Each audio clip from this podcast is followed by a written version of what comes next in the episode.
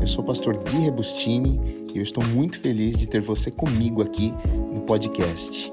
Que a palavra de hoje fale muito ao seu coração. Deus te abençoe.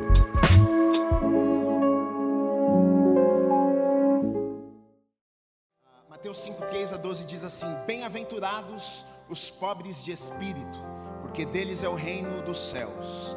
Bem-aventurados os que choram, porque eles serão consolados.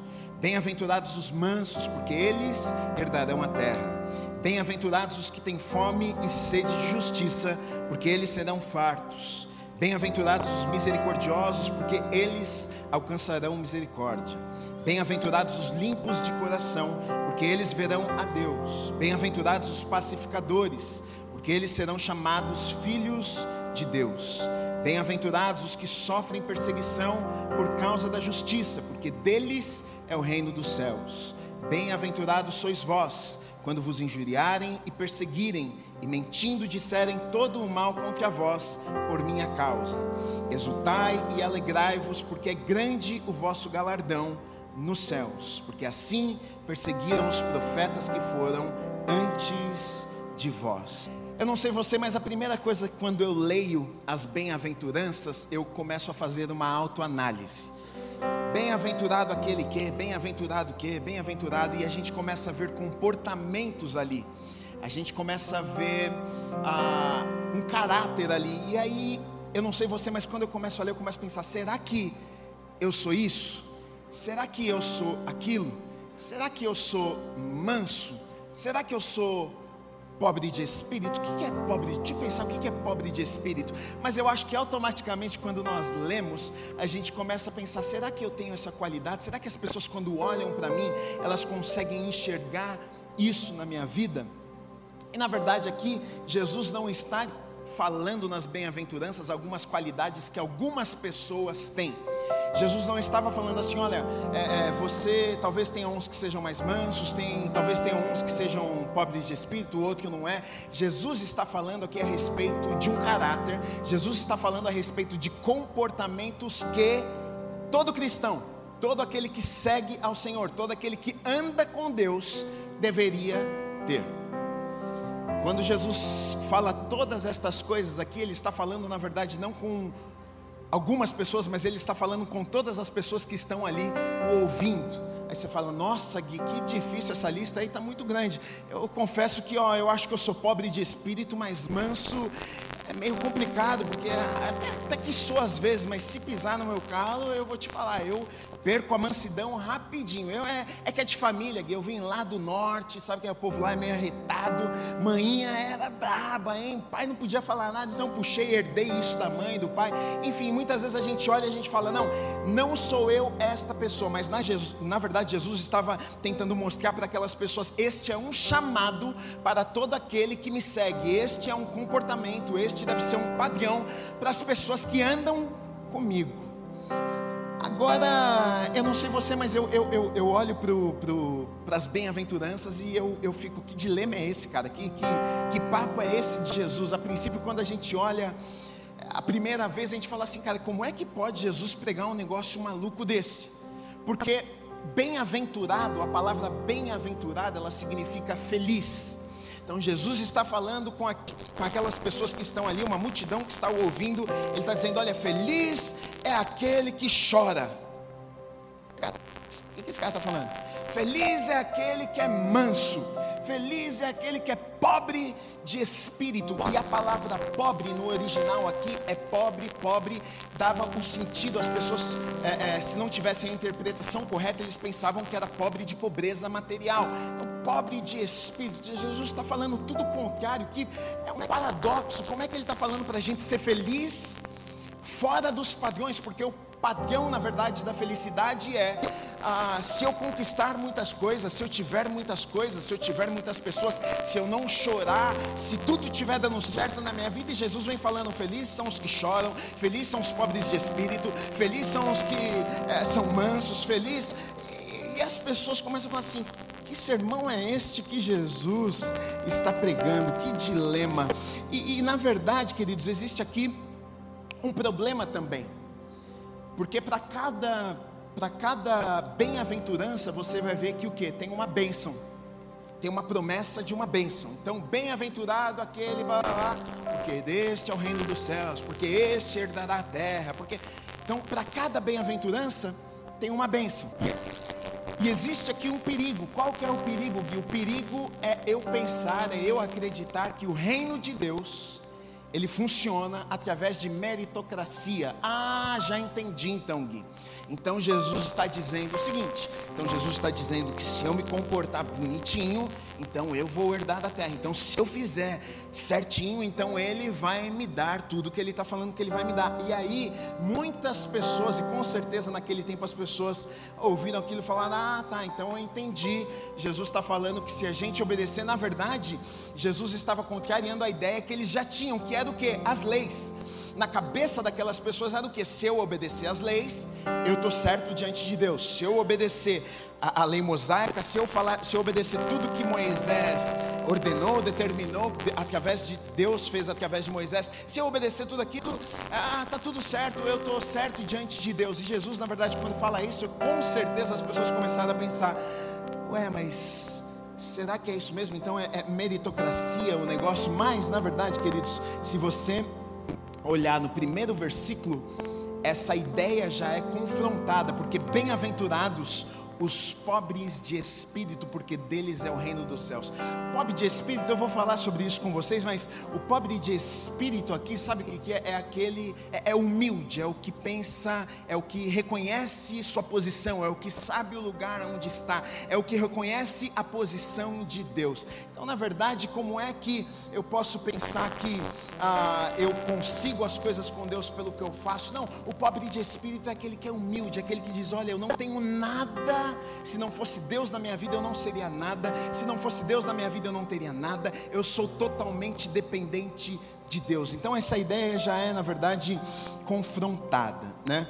Ah, então, na verdade, como que nós explicamos toda a ênfase que Jesus deu à justiça? Porque se você olhar aqui, você vai vir falando muito sobre justiça, um comportamento que eu devo, que você deve fazer, né? Como que a gente pode justificar isso?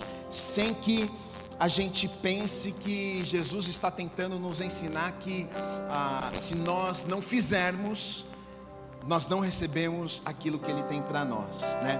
Primeiro, mostrar para quem não é cristão que não pode agradar a Deus por si só, não tem como, afinal não consegue obedecer a lei, conduzindo então para Cristo para ser justificado. Segundo, mostrar para o cristão que buscou em Cristo a justificação, como ele deve viver para agradar a Deus. Tem duas frases, uma de Stott e uma de Lutero. De Stott diz assim: a lei, nos, a lei nos envia a Cristo para sermos justificados, e Cristo nos envia de volta para a lei para sermos santificados. Lutero diz o seguinte: Cristo nada diz neste sermão sobre como nos tornarmos cristãos mas apenas sobre as obras e os frutos que ninguém pode produzir se já não for um cristão e não estiver em estado de graça.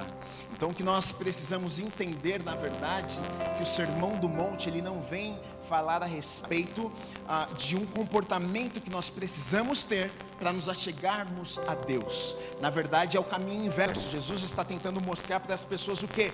Não, não, não, não. Se vocês tiverem um relacionamento verdadeiro com Deus, este é o comportamento que vocês vão ter. Não é uma busca por um comportamento para nos aproximarmos de Deus, mas é um relacionamento com Deus que afeta o nosso comportamento.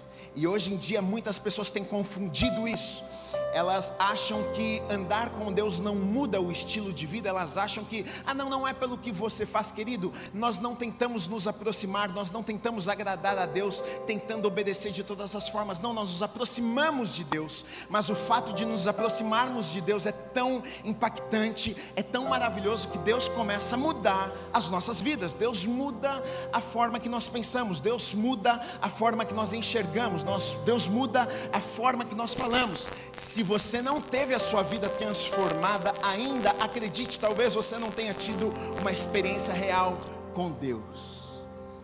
As bem-aventuranças, no versículo 3 diz assim: Os pobres, humildes de espírito, bem-aventurados os pobres de espírito, porque deles é o reino dos céus. Como eu falei, a palavra usada aqui é pobre e teve muitos, até como os puritanos, que pensaram que é, era este texto aqui era literal. Então, bem-aventurado aqueles que irão a, a, dominar a terra, aqueles que irão herdar o reino de Deus são os pobres.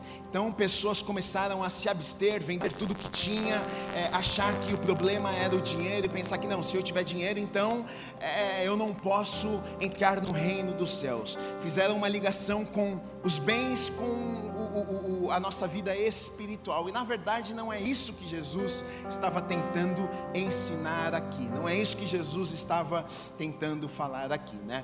Eu coloquei que ser humilde espiritualmente é reconhecer que você está em falta com Deus. Quando Davi se fingiu de louco e foi expulso por Abimeleque, ele faz uma oração. Olha a oração de Davi. Lá em Salmo 34, de 4 a 6, diz assim: Busquei o Senhor e ele me respondeu. Livrou-me de todos os meus temores. Os que olham para ele estão radiantes de alegria. Seus rostos jamais mostrarão decepção. Este pobre homem clamou e o Senhor o ouviu. Aqui a gente vê uma pobreza, o quê? Uma pobreza de um homem que reconhece que não é nada diante de Deus. Lá em Isaías 57, 15, também tem descrito uh, que fala sobre essa pobreza, mas é um homem com o coração contrito, abatido, um coração, um espírito humilde diante de Deus. Isaías 57, 15 diz assim: Pois assim diz o alto e sublime que vive para sempre e cujo nome é santo Habito num lugar alto e santo, mas habito também com o conquito e humilde de espírito, para dar novo ânimo ao espírito do humilde e novo alento ao coração do contrito. Ser pobre ser humilde de espírito é reconhecer nossa pobreza, na verdade, queridos, espiritual. Pois somos pecadores, nada temos a oferecer ou reivindicar, uh, e nada podemos, na verdade, não podemos comprar o favor, não podemos comprar a bênção de Deus. A pobreza espiritual é reconhecermos quem nós somos, é nós olharmos para dentro de nós, é nós olharmos para Deus e reconhecermos Deus, sem o Senhor nós não somos nada. É reconhecermos Deus, olha, se não fosse a graça do Senhor, se não fosse a tua misericórdia, se não fosse a mão do Senhor sobre a minha vida, se não fosse a bênção do Senhor sobre a minha casa, se não fosse o favor do Senhor sobre a minha família, Deus, se não fosse, se não fosse o Senhor abrir abrindo as portas, se não fosse o Senhor me favorecendo, se não fosse o Senhor à minha frente, se não fosse o Senhor guiando os meus passos, é eu reconhecer, queridos, que na verdade eu não posso nada, eu não consigo nada se não fosse Deus na minha vida, se Deus não estivesse ao meu lado, se Deus não me abençoasse. Pobre de espírito é aquele que reconhece que depende de Deus, é aquele que pensa, não é, não é aquele que, o contrário disso é aquele que é orgulhoso, é aquele que pensa, eu não preciso de Deus, o contrário disso é aquele que pensa: não, eu posso andar sozinho, eu posso tomar as minhas próprias decisões, eu posso tocar no meu negócio, eu posso, eu não preciso de Deus para que a minha família seja abençoada, eu não preciso de Deus para que os meus negócios sejam abençoados, eu, eu não preciso de Deus para nada, eu posso tomar conta da minha própria vida, e a Bíblia vai falar a respeito disso, olha o que diz. Uh, em Tiago 4,6, mas Ele nos concede graça maior, por isso diz a Escritura: Deus se opõe aos orgulhosos, mas concede graça aos humildes. Pobreza de espírito é nós reconhecermos quem nós somos, e a Bíblia vai dizer que para estas pessoas que reconhecem estas pessoas terão, estas pessoas entrarão no reino dos céus. Arrependimento é reconhecimento da nossa miséria espiritual. Isso é arrependimento. É você olhar para você e dizer assim: Nossa, eu sou falho. É você reconhecer. É você olhar para você e dizer assim: Eu não posso. Se não fosse Deus, se não fosse a graça, se não fosse a misericórdia de Deus sobre a minha vida. Aí vai dizer: bem-aventurado, feliz é a pessoa que olha para si e se vê dessa forma, porque essa pessoa vai entrar, essa pessoa vai viver o reino dos céus aqui na terra também. Agora tem um problema aqui, porque muitas vezes nós olhamos para esse tipo de mensagem, sabe o que a gente pensa? Ah, legal, Gui, mas isso aí é para quem não, não, não, se converteu ainda, né? Isso aí é para quem não conhece, isso aí é para quem nunca foi na igreja. Tá? É, eu já pedi perdão, eu já estou aqui, ó, sou velho de igreja, é, então eu já, já, já me acertei com Deus, mas nós vemos que na palavra de Deus essa ideia é confrontada em muitos lugares, sabe por quê? Porque na verdade é algo constante que nós precisamos fazer nas nossas vidas. O arrependimento deve ser constante, sabe por quê? Tem alguém que não peca aqui? Deixa eu ver, tem algum santinho? Tem alguém que não erra? Desde que você entregou sua vida para Jesus, você orou e falou: Deus, eu entrego meu coração. Você nunca mais pecou? Deixa eu ver, eu quero te conhecer. Não tem, né? Nós não conseguimos. Você falha, eu falho, a gente erra, a gente pisa na bola. Então, novamente a gente precisa ir para esse lugar, onde a gente reconhece quem nós somos, aonde a gente olha para dentro de nós e diz: Deus, realmente eu não consigo. Deus, realmente, se não fosse o Senhor na minha vida, Deus, olha só como eu sou ruim. Deus, olha só, eu prometi que eu não ia fazer, eu fiz de novo. Deus, olha eu não consigo, Deus, olha como eu não consigo, se não fosse o Senhor na minha vida me ajudando, me sustentando, me abençoando. Olha, Deus, obrigado pela tua graça, tua misericórdia. Então é algo, queridos, que nós vemos que nas nossas vidas nós precisamos sempre ter um coração, ter um espírito, nós sermos pobres de espírito. Você vai ver lá em Apocalipse, por exemplo, 2, 3, as cartas que são enviadas à Ásia. É, essas cartas são enviadas para gente crente. Essas cartas são enviadas para os anjos da igreja, que eram os pastores. E em todas as cartas você vai ver o que? Deus falando o que? Vocês estão fazendo isso de bom, isso de bom, o ministério está indo bem, vocês estão avançando, está acontecendo muita coisa, mas em todas elas você vai ver Deus mandando eles se arrependerem por alguma coisa. A gente está falando de gente crente, a gente está falando de gente que vai para a igreja, a gente está falando de gente que vai para a obra. Então, deixa eu te dizer uma coisa: você que está cutucando a pessoa do seu lado, você que está aí sentado ouvindo, pensando, ah, essa mensagem ia ser boa para aquele, é para você. Diga amém. é para mim também. Pobres de espírito é para todos nós. Todos os dias nós reconhecemos e dizemos: Deus, nós precisamos do Senhor nas nossas vidas. Em 1 João 1,9 diz assim: Se confessarmos os nossos pecados, ele é fiel e justo para perdoar os nossos pecados e nos purificar de toda injustiça. Ele se inclui aqui, João se inclui e diz assim: se confessarmos, ele podia ter dito, se vocês confessarem, mas ele diz: se confessarmos, eu me incluo, eu estou nessa também. Se eu e você, se nós confessarmos, se a gente pedir perdão, se a gente se arrepender, se formos pobres de espírito, Ele é fiel, Ele é justo para nos perdoar e nos receber de volta. Primeiro passo a nossa caminhada cristã. Mateus 5,4 depois diz assim: Bem-aventurados que choram, porque eles serão consolados. Meu Deus, que bem-aventurados, é quase que Jesus bem-aventurados os infelizes. Bem-aventurado você que fica chorando. Imagina as pessoas ouvindo Jesus entre aqui, feliz você aí que está chorando. Meu Deus, como é que pode uma coisa dessa? O que Jesus está querendo dizer com isso, queridos? É, primeiro, eu acho que para a gente conseguir julgar ou interpretar da forma certa aquilo que Jesus estava querendo dizer, nós precisamos entender, e é claro que eu não vou pregar sobre isso, mas a gente precisa é, entender o caráter de Deus, conhecer Deus, quem Ele é. Será que nós temos um Deus mau? Será que nós cremos num Deus que quer nos ver sofrer? Será que nós cremos num Deus que não tem coisas boas para nós? Se você conhece o caráter de Deus através das Escrituras, você vai ver que não. Você vai ver que nós servimos a um bom Deus. Você vai ver que nós servimos a um Deus que é fiel. Nós servimos a um Deus que tem bons planos, um bom futuro, tem sonhos maravilhosos para nós. Então, como é que pode Deus falar assim que feliz Felizes são aqueles que choram. Então, peraí, Deus não está querendo dizer para mim, Jesus não estava querendo dizer que eu, ele fica feliz se eu estiver triste. Não, a ideia não é essa.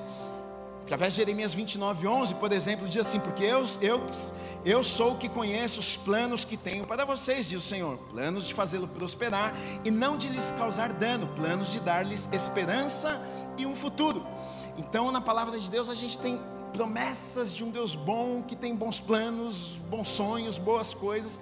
Então a gente já precisa tirar essa ideia da frente de que Deus quer nos ver triste. Tem gente que pensa, não, andar com Deus é sofrimento, hein? Andar com Deus, olha, é em lágrimas. Andar com Deus é uma vida doída, dolorosa, e não é a respeito disso que Jesus estava falando. Jesus, na verdade, aqui está falando Bem-aventurado os que choram, ele está falando a respeito da perda da inocência. Jesus está falando a respeito daqueles que endureceram seus corações. Jesus está falando, se você for ver, você vai ver que Jesus está falando a, a, sobre uma pessoa que, primeiro, como eu falei para vocês, primeiro que ela pensa mais de si, primeiro, depois ela endureceu o seu coração. Jesus está falando sobre isso. Olha, felizes são aqueles que choram Felizes são aqueles que sabe que ficam tristes pelo pecado. Felizes são aqueles que reconhecem, sabe, o, o, lugar que elas estão. Felizes são aqueles que, que reconhecem a miséria. Felizes são aqueles que reconhecem o lugar de onde Deus as tirou. Felizes são esses que reconhecem, porque queridos, não adianta. É, é, existe, existe uma grande diferença entre arrependimento. Existe uma grande diferença entre arrependimento e, e contrição. Tem pessoas que dizem que se arrependeram, mas aquilo não causa nada na vida delas. Querido, se você, quando você se arrepende de verdade, o arrependimento gera uma tristeza no seu coração. Você fica triste por aquilo que você fez, você fica chateado porque você errou. Você, você fica triste porque você errou a mira. Você fica triste porque você falhou de novo. A gente chora porque a gente não queria ter falhado. Jesus está falando sobre uma tristeza, sobre pessoas que perderam a inocência, pessoas que já não sentem mais tristeza tristeza quando erram, pessoas que já não importa mais fazer o que é certo ou errado, elas não se sentem mais tristes, elas dizem que se arrependeram, mas na verdade este arrependimento não causa nada na vida delas. Quanta tristeza e sofrimento experimentamos por conta dos nossos pecados, das nossas falhas. Coloquei aqui, sabe qual é o problema nos dias de hoje? É que colocamos a graça de Deus num lugar que ela não deveria estar. Presta atenção nisso.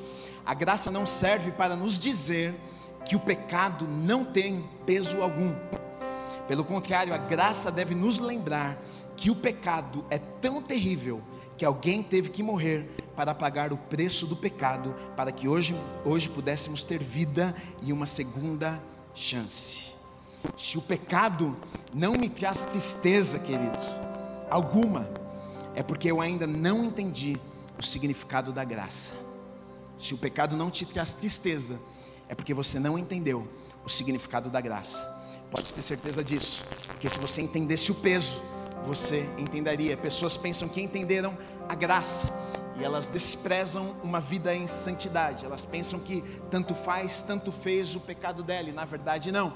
Quando você compreende o que é graça, quando você sabe que foi necessário que Jesus morresse por causa das tuas falhas, você valoriza, você então compreendeu o que é a graça de Deus sobre as nossas vidas. E se isso, querido, não te traz uma tristeza, quando você erra, quando você falha, quando você erra o alvo, se isso não te traz uma tristeza, se você não fica triste, querido, talvez o teu coração esteja duro demais. E é sobre isso que Jesus está falando com aquelas pessoas.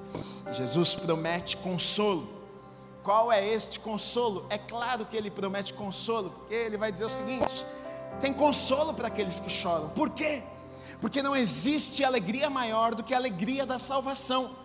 Se você chorou é porque você se arrependeu. Se você chorou é porque o seu coração doeu por aquilo, por ter errado o alvo, por ter errado a mira. E você se coloca diante de Deus e Deus diz: Deus, olha, eu errei, eu falhei, eu fiz aquilo que eu não deveria ter feito. E Jesus vai dizer: para estes existe consolo, para estes eu vou vir e eu vou enxugar as lágrimas, eu vou limpar o coração, eu vou levantar, eu vou dar esperança, eu vou dar um futuro. Eles vão poder olhar para frente e saber que eu ainda tenho bons planos, eles vão olhar para frente e saber que ainda tem boas coisas que eu vou fazer na vida deles, e através da vida deles, Jesus está dizendo: olha, existe consolo para estas pessoas, mesmo que você tenha feito a pior coisa do mundo, Gui. Se você soubesse o meu pecado, se você soubesse, eu fiz algo terrível, mas Jesus disse para aquelas pessoas e está dizendo para mim e para você nessa manhã também: existe consolo. Se eu e você nos achegarmos, se nós quebrarmos os nossos corações, se nós rasgarmos os nossos corações, se esse pecado nos causar tristeza,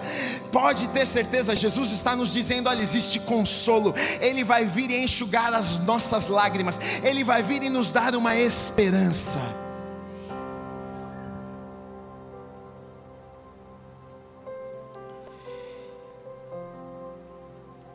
A gente vê Jesus chorando na Bíblia pelo, pelos pecados dos outros, a gente vê Paulo, a gente vê salmista, a gente vê muitas pessoas que choraram diante do pecado de uma cidade, de uma nação, de um povo, porque eles sabiam que o erro, o pecado traria morte para a vida daquelas pessoas, traria morte para a nação. Diante daquilo eles choravam, o coração deles doíam. Agora também, queridos, nós temos uma promessa de Deus que um dia, por enquanto nós precisamos de consolo, mas haverá um dia que não precisaremos mais de consolo. Nós precisamos de consolo enquanto estamos aqui. A gente erra, falha, sofremos, passamos dificuldades. Jesus vem e nos consola, pega nas nossas mãos, nos levanta, nos dá uma palavra de encorajamento, nos diz: Não, continua, meu filho, prossegue, que eu tenho boas coisas para você. Mas haverá um dia que Ele não precisará mais nos consolar, porque nós estaremos com Ele num lugar onde não há tristeza, não há choro, não há lágrimas, não há dor. Então não vai precisar mais de consolo. Esse consolo é temporário para nós que cremos no Senhor Jesus. Bem-aventurados os mansos, porque eles herdarão a terra. Outra ideia que parece que não bate, porque qual que é o ditado popular? O mundo é dos espertos, o mundo é dos fortes, o mundo é. Você fala para o cara, não, se você for manso, você vai herdar a terra. Não, que papo é esse, cara? Se você for manso, no mundo corporativo vão passar por cima de você. Se você for manso, vão te atropelar, você não vai nem ver a cor de ninguém. Se você for muito bonzinho, eu já ouvi isso muitas vezes, querido. Você é bonzinho demais, hein? Vão passar a perna em você, você é bobo demais. A gente liga a mansidão com o quê? Bobo. O cara é manso é o quê? Ele é um bobo, porque ele é manso. A gente pensa que o bom é ser valentão, o bom é bater de frente, o bom é passar por cima de tudo. E Jesus vem confrontar e dizer o seguinte: não, aqueles que vão herdar a terra, aqueles que vão ter a terra, são os mansos. Meu Deus do céu, Jesus está confundindo tudo, hein? Está bagunçando com a nossa cabeça. Agora, que ideia é essa? Eu coloquei aqui, e eu acredito através da palavra de Deus que a mansidão que Jesus está falando aqui, ela está conectada a algumas coisas. Eu coloquei a primeira delas, a identidade. E a segunda, identidade, quem eu sou. E a segunda eu coloquei confiança quem Deus é. Eu vou ler Salmo 37, de 1 a 4 para vocês, que diz assim: Não se aborreça por causa dos homens maus, e não tenha inveja dos perversos, pois como o capim logo secarão, como a relva verde logo murcharão. Confie no Senhor e faça o bem. Assim você habitará na terra e desfrutará a segurança. Deleite-se no Senhor, e Ele atenderá aos desejos do vosso coração. Então, olha só que, o, que, o que esse texto está dizendo aqui, o que o Salmo está dizendo.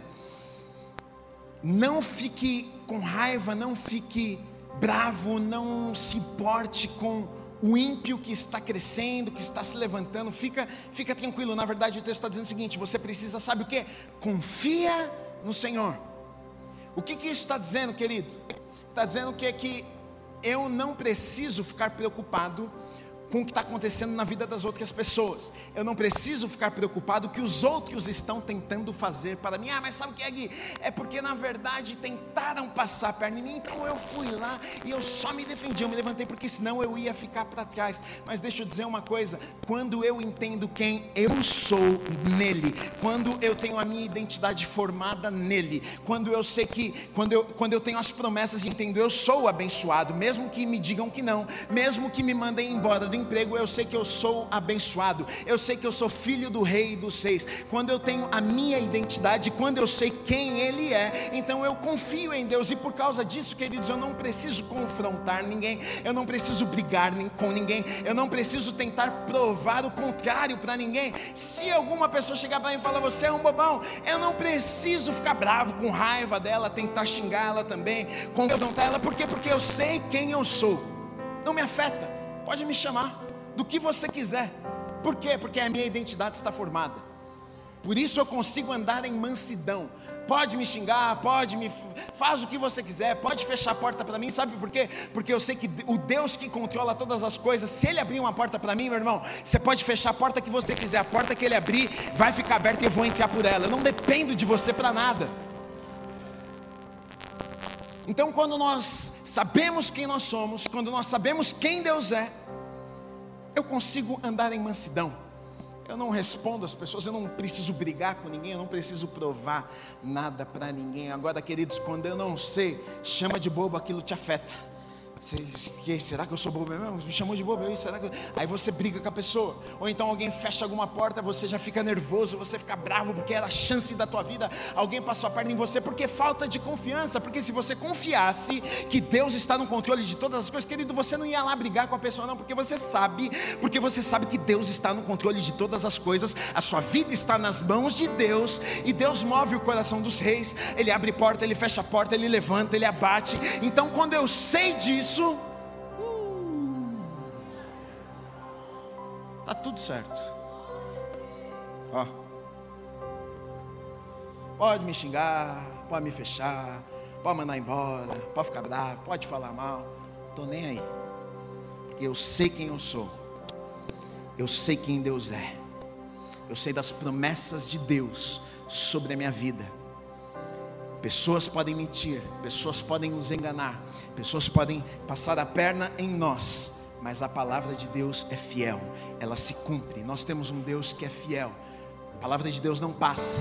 Então, se eu conheço, se eu sei, eu descanso o coração, eu consigo agir com as pessoas de forma diferente. E por que, que essas pessoas elas herdam a terra, querido? Deixa eu te dizer uma coisa: quem não quer uma pessoa dessa por perto? Se você é dono de uma empresa, um camarada desse aqui, ele, ele se comporta assim. Você vai promover alguém, quem que você vai promover? É esse camarada. É o cara que sabe quem ele é. É o cara que confia em Deus. É o cara que não toma as atitudes dele baseado naquilo que fizeram para ele. Ah, me fizeram, ah, eu vou lá, eu sou vingativo, eu faço também. Não. Essa pessoa não é assim. Ele não se comporta desse jeito. Ele faz aquilo que tem que ser feito. Porque ele sabe quem é, quem ele é. Esse tipo de gente, queridos, é, é, é, gente que dá certo na vida, é gente que prospera, é gente que Deus abençoa, é gente que Deus levanta. E muitas vezes a gente olha para a vida de pessoas e a gente fala: Eu não sei o que acontece com a vida dele, que vai para frente, a minha não vai. Você é carrancudo, você é amargo, você briga com todo mundo, você chega no trabalho, você briga com o chefe, briga com o vizinho, briga. Aí, meu querido, nem Deus consegue te ajudar. Você precisa se ajudar também. Amém?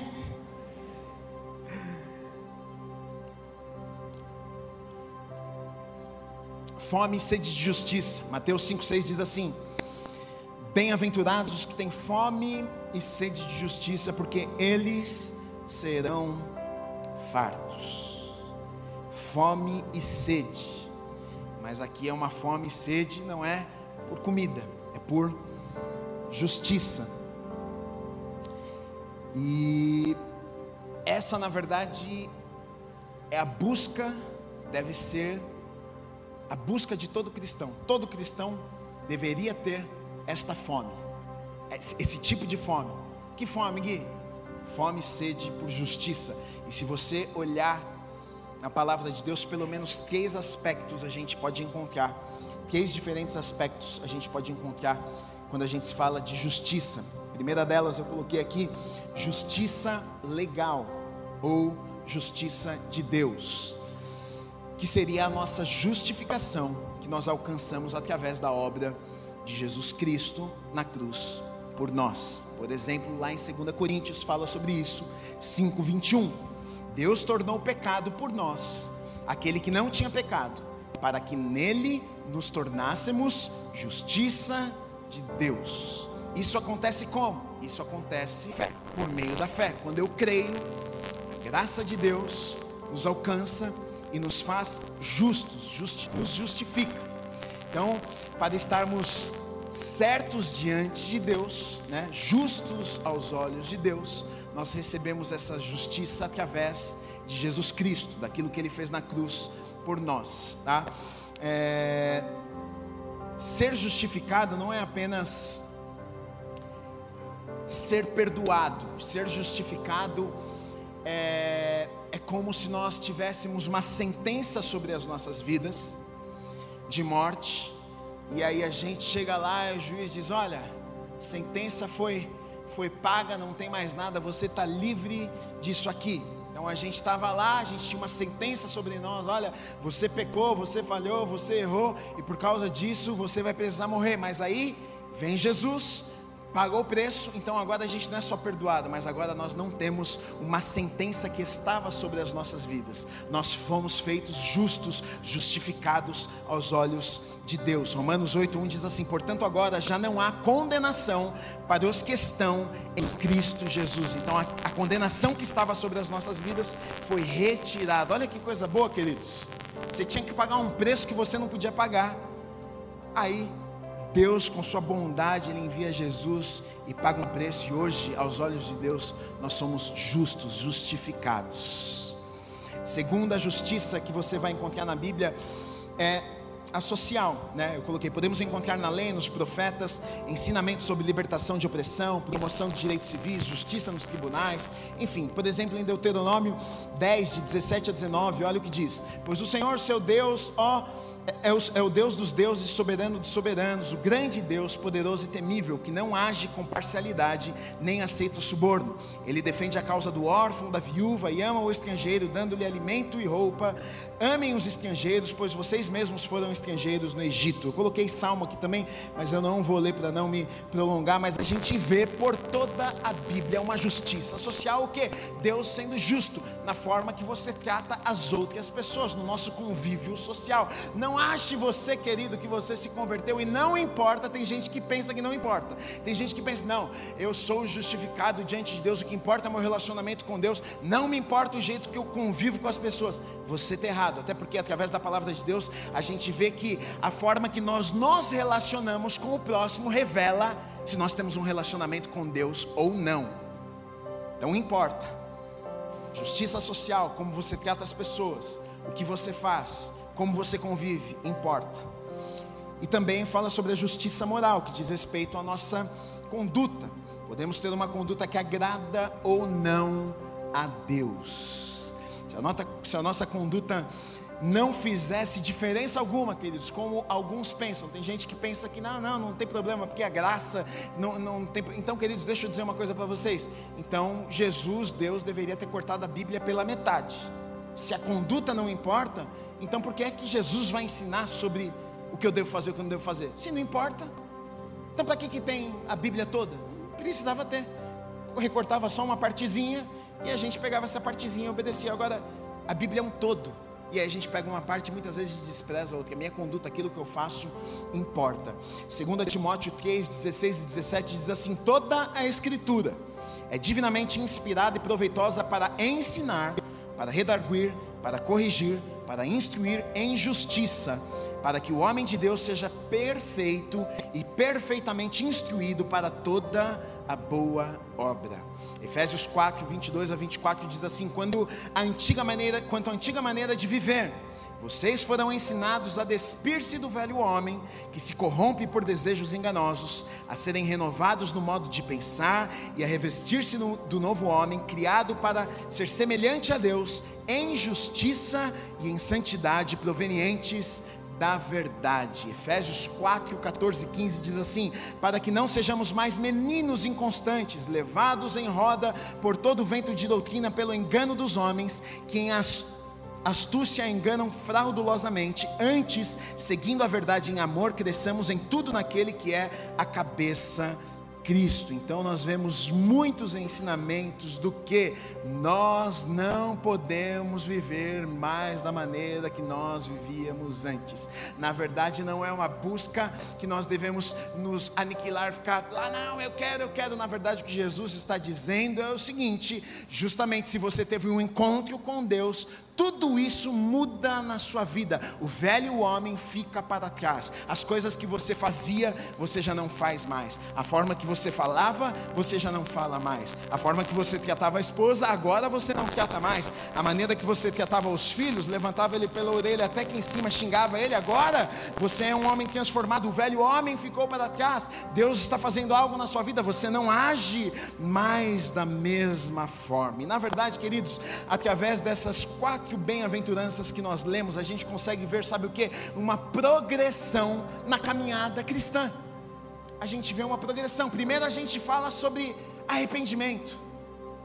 Depois a gente fala sobre contrição, sobre choro.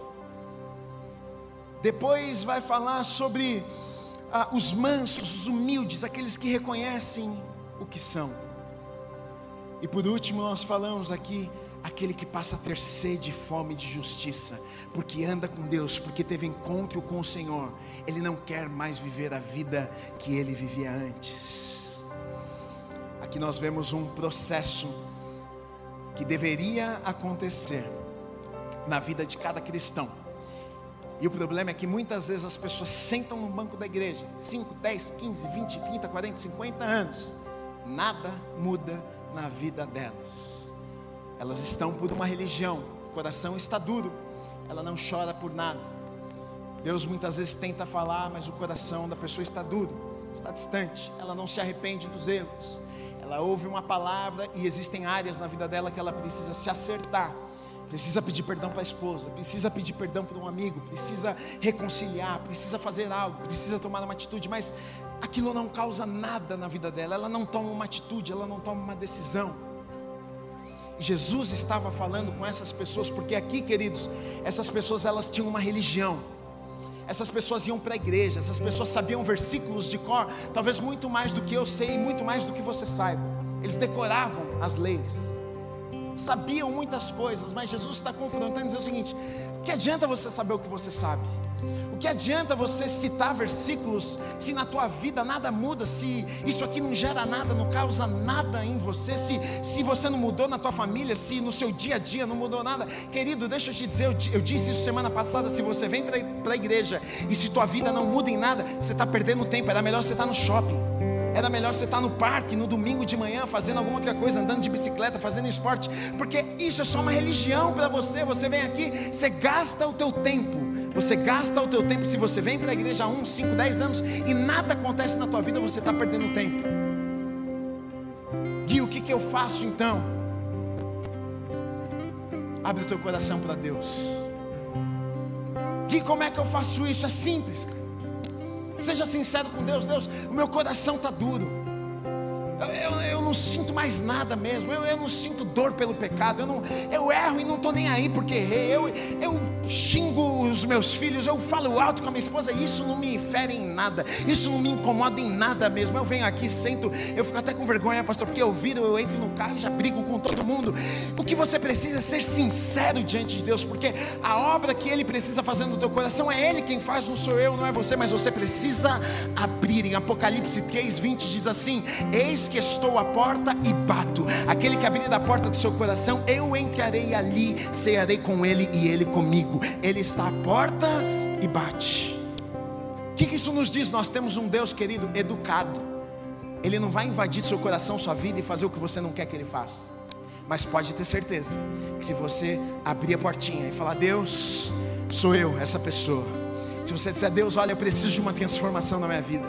Sabe, eu não quero ser como os fariseus, eu não quero ser como os religiosos, eu não quero ser como esses caras que iam, mas não eram, que estavam lá, mas não eram, sabe, que frequentavam, mas a vida continuava igual. Eu não quero ser essa pessoa. Se você fizer isso, querido, querida, se essa for a tua oração, se essa for o teu, o teu clamor, eu tenho certeza que Deus vai fazer algo na tua vida que você nunca viu antes. Eu tenho certeza que Deus vai entrar de uma forma. Eu tenho certeza que talvez daqui um mês, daqui dois, daqui cinco, a tua esposa vai chegar e falar, pastor, muito obrigado, hein, porque é, é, parece que eu troquei de marido. Os teus filhos vão falar: o que, que aconteceu com os meus pais? Porque é isso que o reino de Deus faz nas nossas vidas, é isso que o Evangelho causa nas nossas vidas: mudança, mudança, mudança. Queridos, eu acredito numa igreja que vai se levantar para fazer diferença lá fora. Como eu falei semana passada, que eu fui na empresa essa semana e o cara falou assim: não, a gente não faz coisa com igreja. Eu acredito numa igreja que vai chegar nos lugares e as pessoas vão dizer assim: é crente? É crente, então eu faço um negócio com você. É crente? É crente, então eu vou abrir essa oportunidade para você. Sabe por quê, queridos? Nós precisamos muito mais do que uma religião, nós precisamos de transformação. Nessa manhã eu quero te desafiar. Se é você, se você diz aqui, eu não quero mais uma religião, eu não quero mais estar apenas num culto, eu quero transformação. Existem áreas na minha vida que precisam ser mudadas, existem áreas que precisam ser transformadas. Eu quero orar junto com você. Fica todo mundo de pé no seu lugar. Eu quero orar com você. É o momento que você vai abrir o seu coração e dizer: Deus, sou eu essa pessoa. Eu não quero mais viver da mesma forma, eu não quero mais uma religião, mas eu preciso de transformação na minha vida. Eu preciso que o Senhor faça algo, Pai. Eu quero ser um agente transformador. Eu quero sair das portas deste lugar e eu quero que as pessoas sejam abençoadas através da minha vida. Me usa, muda quem eu sou, Deus. Se essa é a tua oração, querido, levanta a tua mão que eu quero orar junto com você nessa mão. Nessa manhã, se você diz que sou eu, eu quero essa transformação na minha vida, levanta a tua mão em nome de Jesus. Nós vamos orar juntos nessa manhã. Glória a Deus, glória a Deus, glória a Deus, glória a Deus, glória a Deus. Deus, nós levantamos nessa manhã um clamor, Pai. Nesta manhã, Deus, nós colocamos as nossas vidas no altar, aos pés da tua cruz, Deus. Nós não queremos, meu Pai, uma religião. Nós não queremos mais um culto. Nós não queremos apenas, Deus, saber mais versículos, mas nós queremos que o Senhor transforme as nossas vidas.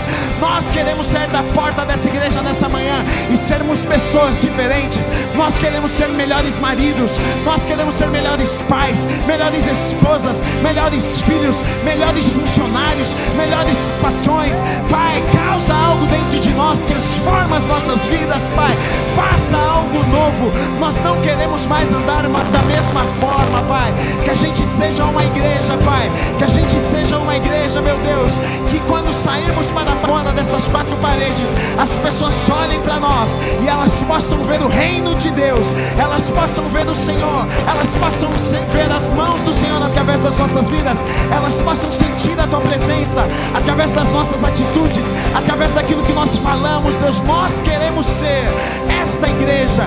Nós queremos ser estas pessoas. Nos levanta, Pai, como uma geração que não tem uma religião, mas uma geração de seguidores, de discípulos, de discípulos, de discípulos, de discípulos. De discípulos.